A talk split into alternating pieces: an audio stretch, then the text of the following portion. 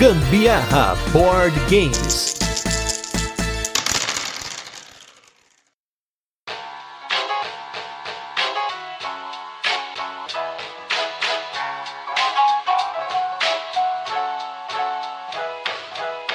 Dia de viajar nesse mundão histórico que os jogos de tabuleiro podem proporcionar pra gente. Eu sou a Carol Guzmão. E eu sou o Gustavo Lopes e esse é mais um episódio do Gambiarra Board Games, o seu podcast sobre jogos de tabuleiro que faz parte da família de podcasts Papo de Louco. E no episódio da semana temos um dos meus hypes de essa em 2020, que eu ganhei de presente em 2020, mas só pude pegar em 2021 e aqui no Brasil está chegando em 2022, que é o jogo Praga Caput Regni.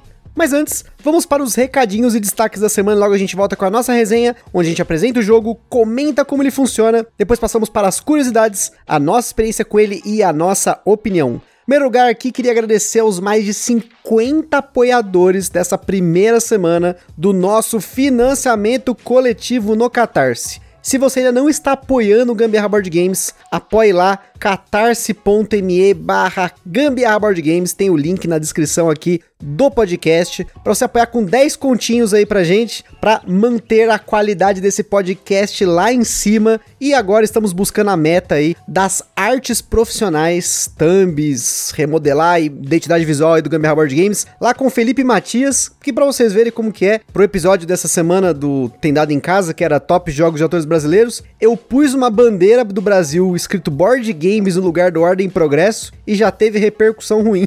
Então fica aí, ó, precisamos de um designer profissional. Então, só aquele abraço para os nossos apoiadores: Amabile Vieira, Antônio Neto, Bruno Matias, Bruno Camurati, Bruno Carvalho, Davidson Passos, Diego dos Santos, Douglas Bustamante, Edgar Lau, Edmar Santos, Evo Moraes, Everton Melo, Fábio Aguiar, Felipe Matias, Felipe Xavier, Francisco Neto, Francisco Oliveira, Gabriel Carnavale, Gabriela Duarte, Gabi Guzmão, Guilherme Targino, Guilherme Toledo, Guilherme Tissot, Elder Oliveira, Henrique Miyawaki, Jander Minesso, João Paulo, Lívia Loureiro, Lucas Fratini, Luiz Fernando Fogaça, Luiz Marcelo Machado, Luiz Antônio Balduino, Marcela Lima, Márcio Benin Casa, Mário Freire, Nicole Simões, Rafael Coelho, Rafael Catayama, Rafael Romano, Rafael Martins, Ricardo Kist, Ricardo Moreira, Robert Sam, Rodrigo Rego, Rodrigo Moreira, Rodrigo Ong, Roger Aguiar, Rubens, Nascimento, Sandro Campagnoli, Thiago Ferraz, Vitor Augusto Madaleno, Vitor Hugo, Vitor Martins, William Ribas e Johan Wagner, os nossos apoiadores da primeira semana do Gambiarra Board Games. E começando nossos destaques da semana, vamos com dois jogos, um que logo logo vai ter podcast e o outro provavelmente logo logo vai ter podcast. Vamos começar aqui com um jogo de designer brasileiro, aproveitando a semana que a gente tá saindo esse podcast que joga em dois sobre designer de jogos brasileiros, que é o jogo Brasil Imperial, jogo do Zé Mendes, 1 a 4 jogadores, um jogo Euro 4X, que nós já jogamos três partidas, duas em dois jogadores e uma em quatro jogadores, e por hora a experiência tem sido excelente. Só quero dizer isso para começar esse destaque. Jogão lindo, lindo, lindo, sambando na cara de todo mundo, muito bom. Inclusive foi né, adorado aí pela minha sogra e minha cunhada que jogaram, ficaram felizes, gostaram do jogo. E aí, claro, vamos fazer um episódio bem bacana no final desse mês. Vamos chamar o Zé Mendes para ele comentar um pouquinho do jogo, do tema e tudo mais. Então vocês vão ter aí um topcast aí nesse final de janeiro de 2022. E pro mês que vem, um dos jogos tem sido votados pelos nossos apoiadores lá do Catarse. Tá em primeiro lugar de uma lista de jogos leves e jogos que a gente já jogou. São jogos que rapidamente a gente consegue fazer episódio. Que é o jogo Cartógrafos do Jordi Adam. Jogo que concorreu aí ao Kenner Spiel des Jahres. Jogo de flipar cartas e desenhar. Você tem ali peças de Tetris que você vai desenhar no seu tabuleiro, que é o seu mapa. E é um jogo muito gostosinho de jogar. Jogamos aí duas partidas até agora. Tô gostando de ver como que esse jogo tá se desenvolvendo na mesa. Você pega ali seus lapisinhos coloridos. Eu queria que fossem carimbinhos, né? Eu vi lá nos gringos já tem os carimbos lá tal para fazer isso aí. Mas a gente tenta aí com a nossa criatividade fazer alguma coisa para ficar bonito o tabuleiro. Ele tem uma interaçãozinha leve quando sai aquelas cartas de monstro, mas basicamente a parte bacana dele é que dependendo das cartas que saem na partida, a pontuação vai ser muito diferente. Você vai ter uma interação diferente entre a sua folha, seu tabuleiro folha e como você vai poder encaixar as peças de Tetris, entre aspas, desenhadas no seu tabuleiro, tem sido muito bacana. É muito legal, você vai lá construindo a sua folha de Tetris ali, fazendo tudo bonitinho. Aí vem um amiguinho safado e risca sua folha colocando um, uns monstrinhos ali que aparecem e aí estraga tudo que você vinha construindo com muita dedicação. Realmente esses monstros, eles evocam a ruindade que seu colega tá jogando com você, na hora de colocar ali na sua folha, ele vai colocar naquele lugar ruim. É sacanagem mesmo, mas é só jogo, é só brincadeira, então vamos que vamos. E por falar em jogo em brincadeira, vamos com o nosso review retro da semana, que não é um, mas são dois jogos. Estamos falando de Clan e Clan 2. Bora lá.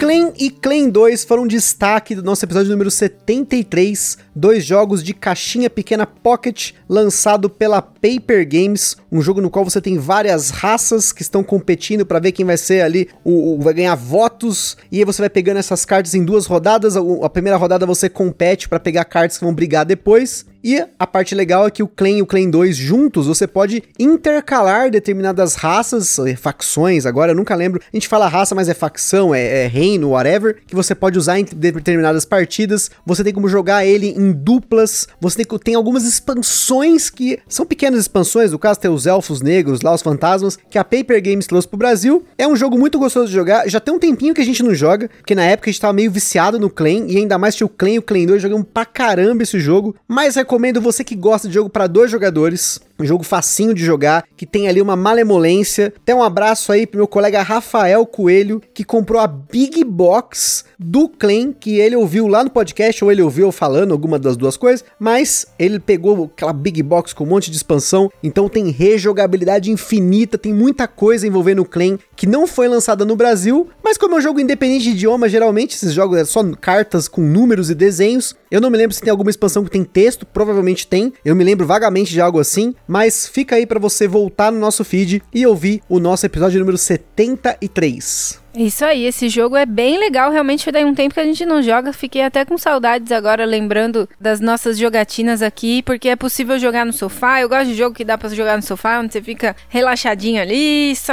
administrando suas cartas. Às vezes eu tinha tanta carta de facções diferentes que eu tinha que empilhar na barriga, cada uma, cada uma num canto na barriga para poder dar conta depois de fazer as continhas do, no final do jogo. E Puxa vida, acho que a gente até podia jogar isso aí hoje, hein? Verdade, que é um jogo rápido, né? Exceto sem fazer uma. Eu não lembro se a gente falou nos destaques da semana. Eu acho que a gente falou. De um dia que eu e a Carol resolvemos jogar Clan e Clan 2 ao mesmo tempo. A gente colocou as cartas do Clan de um lado da mesa, as cartas do Clan 2 do outro lado da mesa, e eu consegui perder nos dois clans simultaneamente. Foi uma derrota simultânea para Carol. Maravilhoso. Então, parabéns para mim.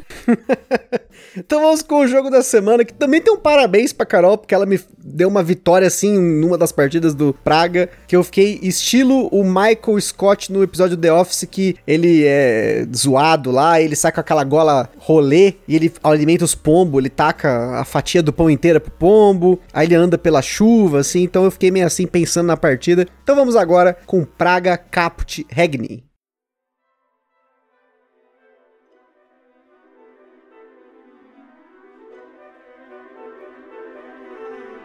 Praga Capt Regni é um jogo para 1 a 4 jogadores lançado aqui no Brasil pela Mosaico Jogos com partidas que duraram uma média de 1 hora e 15 em dois jogadores. Em Praga temos como mecânicas colocação de peças, controle e influência de área, a mecânica de cerco de área, que a gente falou pouco aqui no, no Gambiar, se eu não me engano, a gente falou dela no cast do México, que é quando você cerca uma área para que algo aconteça no jogo. Na nossa escala de complexidade, ele recebeu 7 de 10, um jogo já beirando pesado, com poucas ações, vários caminhos e muitas decisões apertadas. Na data desse cast, você encontra o Praga em pré-venda numa média de 500 reais, já com um pacote de promos. Já a nossa cópia, como o Gusta falou na introdução, é a cópia de primeira tiragem da Delicious Game, que não possui esses extras. Como sempre, o Ministério do Gambiarra Board Games adverte: os jogos de tabuleiro, como qualquer hobby, pode acender na gente aquela vontade de sair comprando tudo, mas a gente recomenda que vocês não comprem por impulso. Sempre procure a opinião de outros criadores de conteúdo para ajudar com isso. A gente coloca links na postagem de cada cast lá no site do Papo de Louco. A gente indica também que vocês procurem forma de alugar ou jogar o jogo de forma digital antes de tomar sua decisão. No caso do Praga, ele está disponível no site yukata.de para você experimentar. E fica um disclaimer aí, né? Porque dependendo de quando você tá ouvindo esse cast, pode ser que ele não esteja mais em pré-venda, ele já esteja em venda, esteja esgotado. Então, é importante você lembrar de olhar lá no seu, na sua loja favorita ou na Bravo Jogos, nossa loja parceira aí. Mas vamos lá, Praga Caput Regni tem aquele tema euro padrão. Você é um rico que quer agradar um soberano, no caso aqui é o rei Carlos IV do Sacro Império Romano Germânico, que de seu castelo em Praga supervisiona a construção de novas fortificações da cidade, uma ponte que cruza o rio Vltava,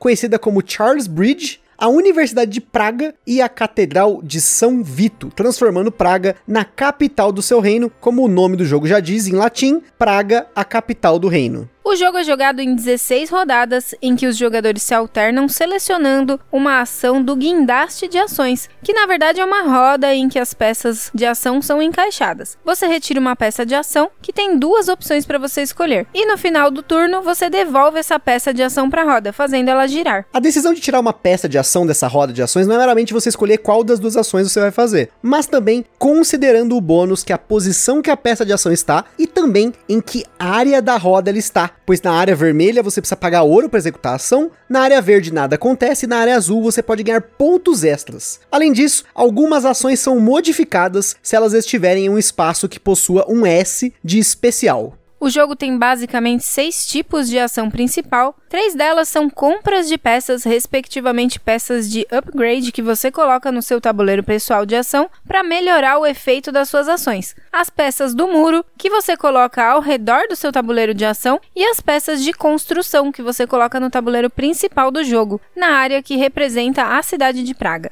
Existem mais duas ações que são relacionadas a recursos que são iguais, porém com recursos diferentes. No caso, ouro e pedra. Você pode ganhar um recurso para aumentar a sua produção em mais um, ou simplesmente produzir uma quantidade igual ao que está desbloqueada no seu tabuleiro de jogador. Por fim, tem uma última ação que é você andar na trilha do rei, que começa de um lado do tabuleiro e termina na Charles Bridge. O jogo é basicamente isso: pega uma peça, faz uma das duas ações dela, devolve a peça pro guindaste, fazendo ele girar. No guindaste tem um cubinho e quando ele cai num buraco que tem no tabuleiro, travando o guindaste, uma trilha de tempo avança e quando esse cubinho nessa trilha sai do tabuleiro, o jogo acaba em 16 rodadas certinho. Seria fácil se fosse só isso, claro, mas é no desdobramento de cada ação que o jogo complica. Existem várias trilhas no jogo para você avançar e todas elas vão dar ponto. No seu tabuleiro de jogador, você tem duas trilhas, que é a trilha de tecnologia e a trilha da universidade, a Charles University. Individualmente, a trilha de tecnologia já é boa por si só, porque ela vai te dar peças de tecnologia que vão te possibilitar melhorar ainda mais algumas ações no jogo, porém, combinadas essas duas trilhas, elas te dão uma pontuação de final de jogo,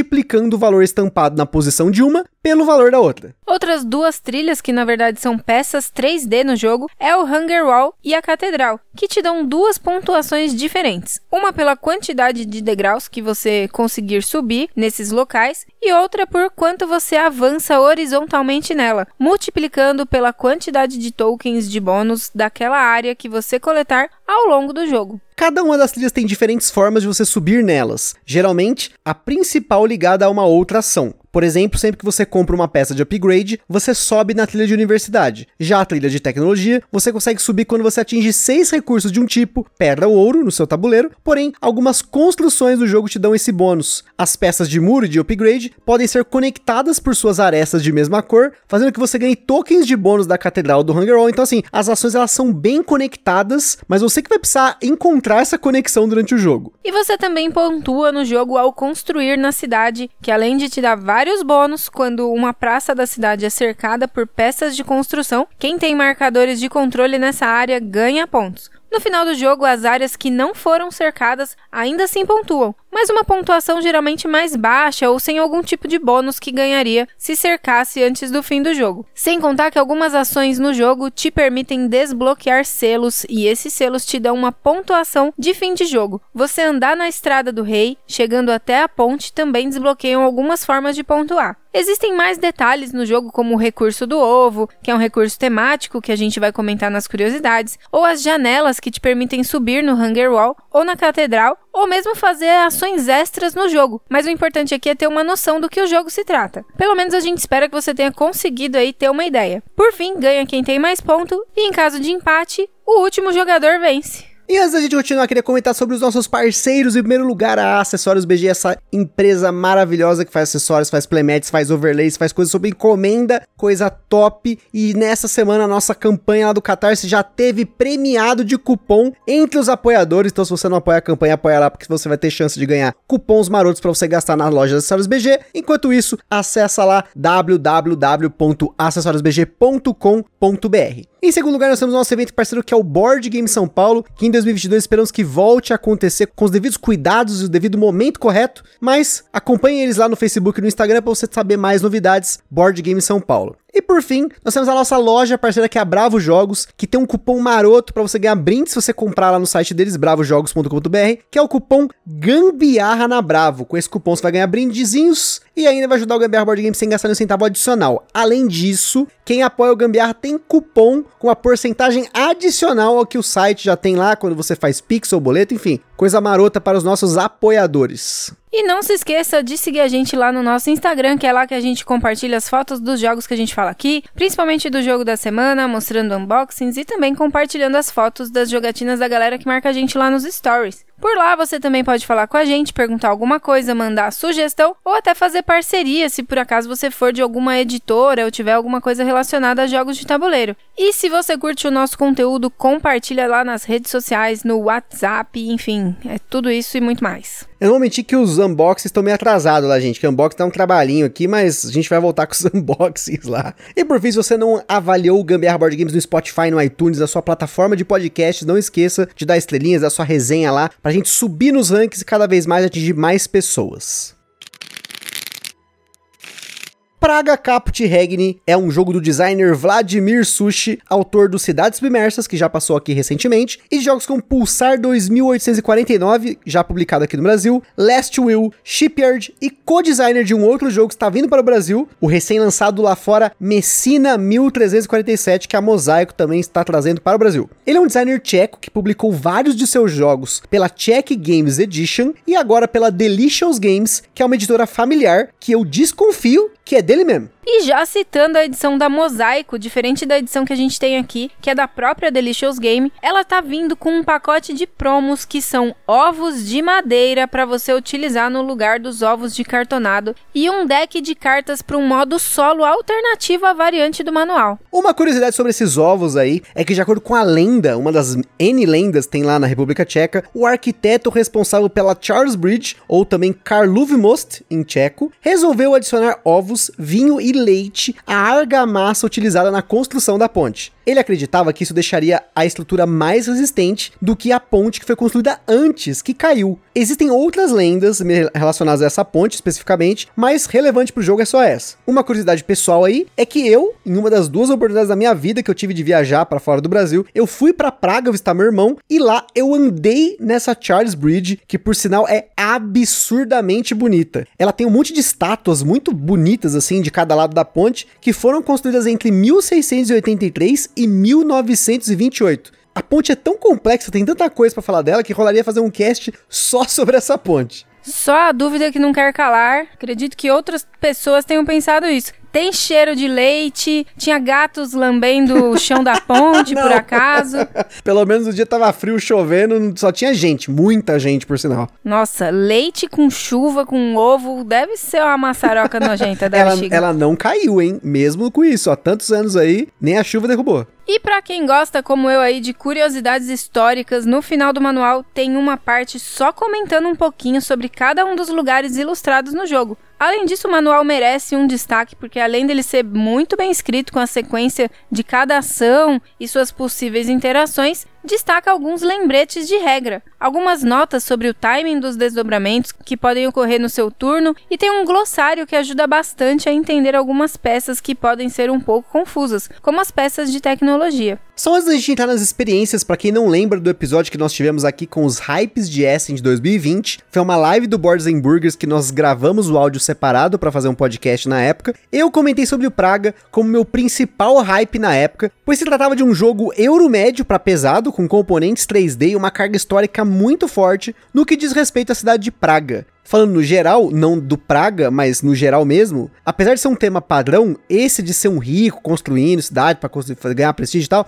mas eu imagino que muitos desses jogos acabam tocando as pessoas de alguma forma para quem já esteve no lugar, ou considera o lugar de alguma forma. No meu caso, Praga é um desses jogos. Essa ligação que eu tive, por mais ter sido só um dia que eu fui lá, mas ainda assim já teve uma diferença jogar olhando para um lugar que você já esteve. É muito legal isso. Você tá ali olhando tá, e pensa, pô, eu atravessei essa ponte, eu visitei esse castelo. Então é, é muito legal esse sentimento de pertencer a algum lugar. E como o jogo vem aí com quase 5 quilos de cartonado, mas nenhuma carta, exceto as cartas promos, né? Que essa sim você provavelmente vai querer eslivar. Mas como a gente não teve acesso a essas cartas, a gente não consegue precisar aí o tamanho dos sleeves que são usados nelas. Então, bora direto aí para as nossas jogatinas com praga. Primeira coisa que é bacana mencionar é que ele é um jogo que tem bastante coisa que você pode modular nele, né? Você tem a ponte, a catedral, o Hunger Wall, a trilha do rei e o lado B das peças de ação. O jogo sem nada disso já é difícil de jogar do ponto de vista de aperto, de coisas que você pode fazer. Mas ainda assim, você tem esse monte de alternativas para você poder usar e isso é muito louco. Talvez o autor do jogo tenha né, visto a Matrix do próprio jogo e ele sabe que com isso a coisa muda de figura, mas a gente ainda não viu.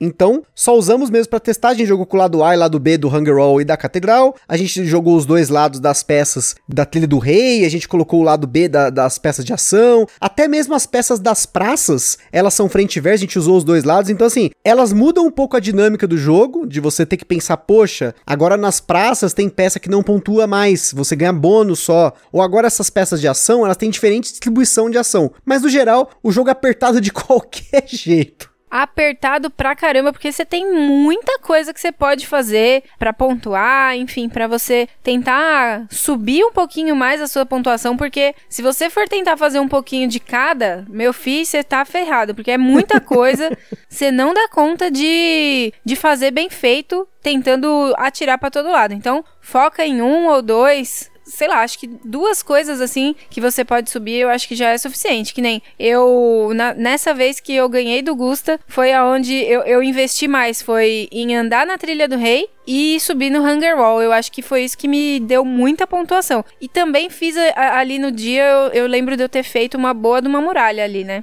E apesar de você investir mais em duas, três coisas ali, você não pode negligenciar muito as outras coisas, porque tem muita interação entre pontuações de lugares diferentes. Por exemplo, para você conseguir as fichas, os tokenzinhos de bônus do Hunger Wall e da Catedral, você tem que fazer ações que conectam peças no seu tabuleiro pessoal ou nas praças do tabuleiro principal do jogo. Só que como a gente falou, você só tem 16 ações no jogo. E no começo você geralmente tenta subir um pouco mais a sua produção, pelo menos é o que eu costumo fazer, para poder ter recurso para usar no futuro. Só que também tem muita coisa de bônus que você ganha de uma ação que você usa na outra. Às vezes você constrói uma peça do seu muro e ganha um bônus para uma janela, essa janela você sobe na catedral ou lá no Hunger Wall, e aí quando você sobe você ganha um bônus, e você precisa de pedra e ouro para subir de novo, e você tem que voltar para pegar o recurso, mas aí você tem que entrar na trilha lá do rei para poder conseguir alguma alguma coisa a mais. Então você fica rodando as ações e às vezes é bem comum a gente ficar perdido nisso. Assim, a primeira, segunda partida que a gente jogou, eu tava totalmente perdido do que fazer. Eu olhava para um lado e falava, beleza, caramba, tô avançando mó bem aqui no Hunger Wall para conseguir pontos por token, mas eu tava com zero tokens. E aí no final eu não pontuei isso. Ou a Carol, por exemplo, disparou em escalar um de umas das duas estruturas e ela pontou muito, eu pontei pouco. Então, essa coisa de você ver a Matrix do jogo,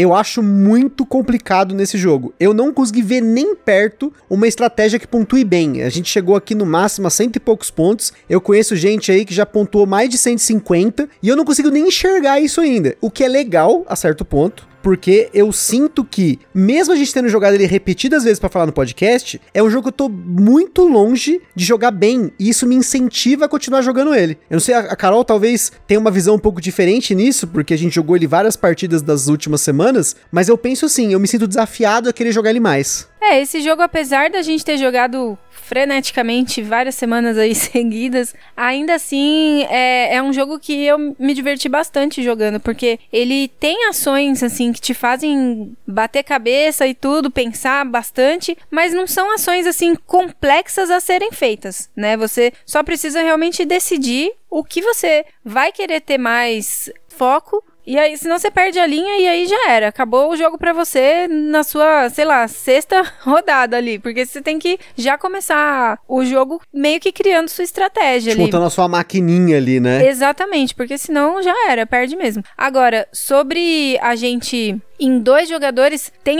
às vezes algumas ações que, tipo, eu tô ali puta, eu preciso fazer aquilo, porque senão eu vou perder o tempo do que eu quero fazer, porque 16 rodadas é pouca coisa para ser pouco tempo, na verdade, de jogo, na nossa, na minha opinião, na verdade. E aí, mesmo em dois, ele vai lá e pega o que eu queria fazer de ação. E se eu não tenho uma janela dourada e uma branca, ou duas janelas douradas para eu poder fazer a, alguma ação ali, com pelo menos com o meu tabuleiro pessoal ali, né? Que, é, que a gente pode fazer essa ação extra, essa né? açãozinha extra aí, acaba perdendo um pouco da mão que eu tava indo, né? Isso em dois. A gente não jogou em mais pessoas porque atualmente a gente não tem pessoas que estejam jogando jogos um pouco mais avançados, né? No caso, a minha mãe e minha irmã, que são as pessoas mais próximas que estão jogando com a gente. Então, elas ainda não jogam jogos mais pesados assim. Então a gente acabou jogando só em dois e a gente já percebeu isso, né? Eu acredito que em três, quatro deve ser ainda mais furo no zóio. E é curioso que a Carol falou isso que eu sinto a, a mesma. Gente, a última partida que a gente jogou, a gente colocou o lado da trilha do rei, que tipo assim, quando você tá numa posição da trilha, você ganha bônus numa outra ação. Sei lá, cada vez que você constrói o seu muro, você ganha dois pontos a mais. Era impressionante quando a ação que tinha ponte passava do vermelhinho, virava voadora de dois pés.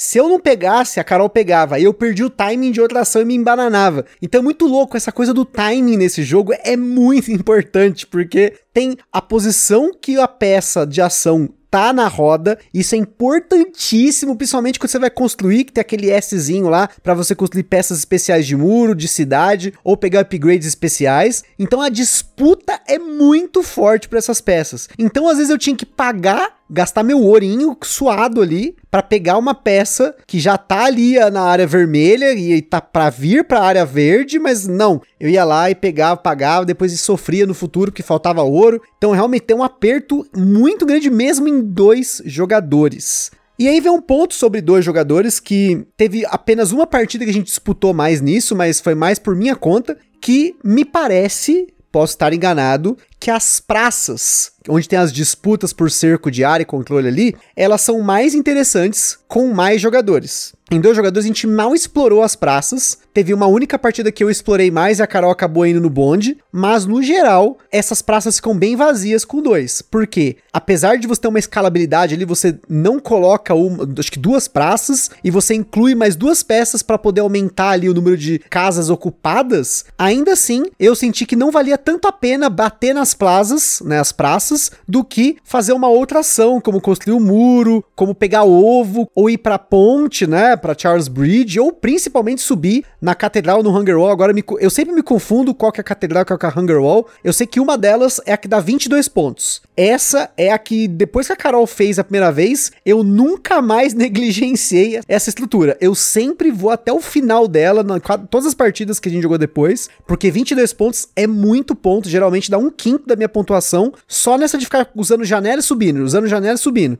E eu acabei copiando da Carol justamente nessa partida que ela ganhou e eu fiquei lá, Michael Scott, observando os passarinhos. Eu acho que nessa partida foi, foi tipo, mais ou menos uns 20, 20 e pouquinhos pontos que eu fiz na sua frente, né? Ou seja, foi, foi fez muita diferença mesmo eu ter subido na, nessa, nessa trilha aí. E, assim, com relação a tema versus o que você tá fazendo no jogo, esse jogo não é lá a melhor conexão entre tema e o que você tá fazendo, né? Mas como eu comentei, o skin né? A, as ilustrações, né? A, o que tá por cima da mecânica faz muita diferença para mim e fez muita diferença para mim no Praga. Independentemente de eu não me sentir construindo a igreja ou o Hunger Wall, não me sentir tanto construindo, né, durante o jogo, eu me sinto conectado com o tema pelo que ele representa, as imagens, as ilustrações, a cidade de Praga, e nisso é o suficiente para mim. Eu achei isso muito legal no jogo. É, na verdade, assim, eu tive pouquíssimas oportunidades de viagens assim nesse nível histórico assim e tal. Mas no caso não fui para Praga, não conheço a cidade nada, mas eu acho que eu tava lá me sentindo turista mesmo, porque andando ali na trilha do rei, cheguei só uma vez na ponte, né? Verdade. então, tava ali turistando, andando bem lentinho, olhando as coisas ao redor da cidade e tal, e subindo escadaria, porque você vai para as Europa da vida aí, é escada pra caramba que você tem que subir, viu? Nossa, e nem me fale de escada em catedrais. Eu vou contar, só pra gente finalizar aqui, uma história de vida aí, que a, a outra única vez que a gente viajou pra fora do Brasil, a gente foi visitar meu irmão na Hungria, porque vocês estão percebendo, tem um padrão aí, que a gente não paga por hospedagem, a gente fica na casa do meu irmão em algum lugar do mundo. E aí, a gente decidiu ir pra uma cidade chamada Estergon e subir na maior catedral que tem lá, na maior igreja, sei lá, que tem lá na Hungria. E eu não tinha me tocado que quando a gente tava subindo, subindo, subindo, subindo, subindo no lugar lá, ia dar num lugar aberto, em cima, numa cúpula. Quando a gente chegou no topo dessa maldita cúpula, e eu olhei para baixo e falei, ferrou, eu vou morrer. O Gusta tem muito medo de altura, gente. Muito medo de altura. Ele não passa nem. Por exemplo, sabe aqueles parques que tem uma pontezinha e embaixo passa o riozinho assim? Aquelas bem, pontes de metal aberta, bem baixinha, né? não tem nem um metro de, de distância entre a ponte e o rio. Ele não passa naquilo. Mas é curioso assim, não é medo de estar num lugar alto, mas sim da percepção de altura entre onde eu tô e o chão. É um negócio meio louco. Tem uma diferença de medo de altura e esse outro medo aí. Eu não vou lembrar o nome agora, mas enfim. A moral da história é: se tem uma escadaria numa basílica, numa igreja, numa catedral, eu não subo mais, porque a gente subiu nesse negócio e aí o povo ficava parando para tirar foto, tirar selfie, tirar não sei o quê, e eu querendo descer daquela tranqueira. Eu falei: Meu Deus do céu, sai da frente. Aí talou um grupo de italiano na frente, tinha uma idosa, e ela não conseguia andar direito, e eu ficando tra eu travado lá: Meu Deus, vou morrer, vou morrer, vou morrer. Era um corredorzinho mais estreito, você não passava, não passava duas pessoas. Balangava, e aí era uma gradezinha de metal enferrujada, é como sempre, né? Manutenção menos um ali. E eu, gente do céu, e nossa, eu sei que tem mais de 300 degraus, o negócio subia, subia, subia, subia, subia. Meu Deus do céu, quando eu cheguei lá em cima, que eu me toquei a merda que eu fiz, né? Então fica aí a grande questão: só escalo catedral no jogo tabuleiro. Então é isso aí, pessoal. Espero que vocês tenham gostado desse episódio sobre o Praga Caput Regni. Eu recomendo que você assista a resenha do Diegão. Ele tem uma outra visão sobre o jogo, ele comenta outros aspectos dele. E é isso aí. Aquele forte abraço e até a próxima. Falou, galera. Beijo, tchau.